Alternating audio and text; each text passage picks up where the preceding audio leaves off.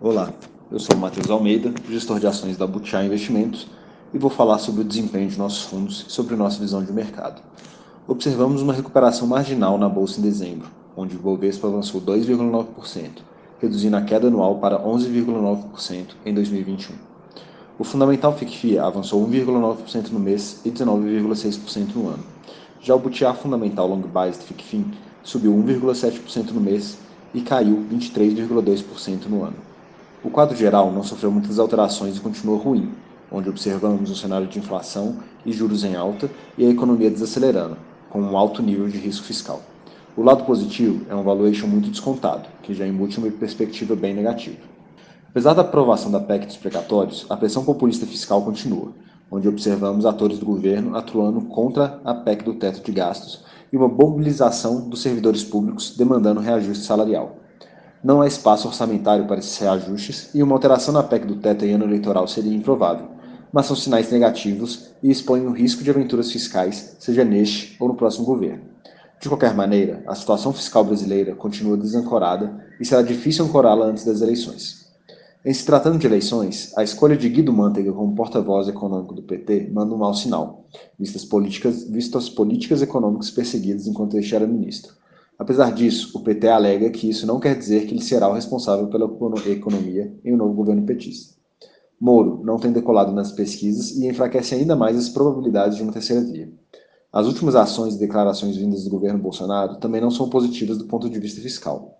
Tudo isso mantém incertezas para 2023, além de pintar um cenário pouco esperançoso. Com relação à Omicron, os dados continuam a corroborar com a hipótese de uma variante mais contagiosa, porém com efeitos menos graves o que pode ser positivo para os sistemas de saúde, para o pique e duração da onda e como sinalização do final da pandemia. No entanto, ela tem causado efeitos negativos, com cancelamentos de voos e lockdowns, o que pode ser ruim para a cadeia produtiva e, consequentemente, para a inflação e crescimento do PIB global. Os riscos relativos à economia internacional continuam sendo a aceleração e persistência da inflação, novas variantes e efeitos da Covid e a deceleração econômica e equilíbrio estrutural chinês. São relevantes, mas o quadro local muito negativo tem dominado o comportamento dos ativos brasileiros e deve continuar a fazê-lo.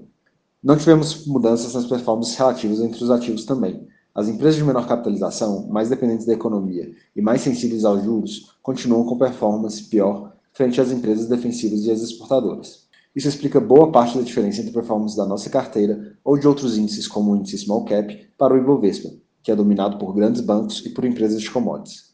Será necessário um alívio do risco fiscal ou da inflação para que esse quadro se reverta e, apesar de ser difícil projetar essa reversão, vemos diversas oportunidades de investir em ótimas empresas a preços muito interessantes dentro das categorias que têm mais sofrido, ao se adotar uma visão de longo prazo e de não ruptura brasileira. Com a persistência do cenário, mantivemos a composição da nossa carteira, que é composta por uma combinação de alocação em empresas com dinâmica própria, cujo crescimento deve ser forte mesmo no caso de uma desaceleração da economia, cujas ações se encontram com valuations muito atraentes alocação em empresas que atuam em setores defensivos, cuja demanda é resiliente, e alocação em empresas exportadoras, que dependem mais da economia global e do câmbio.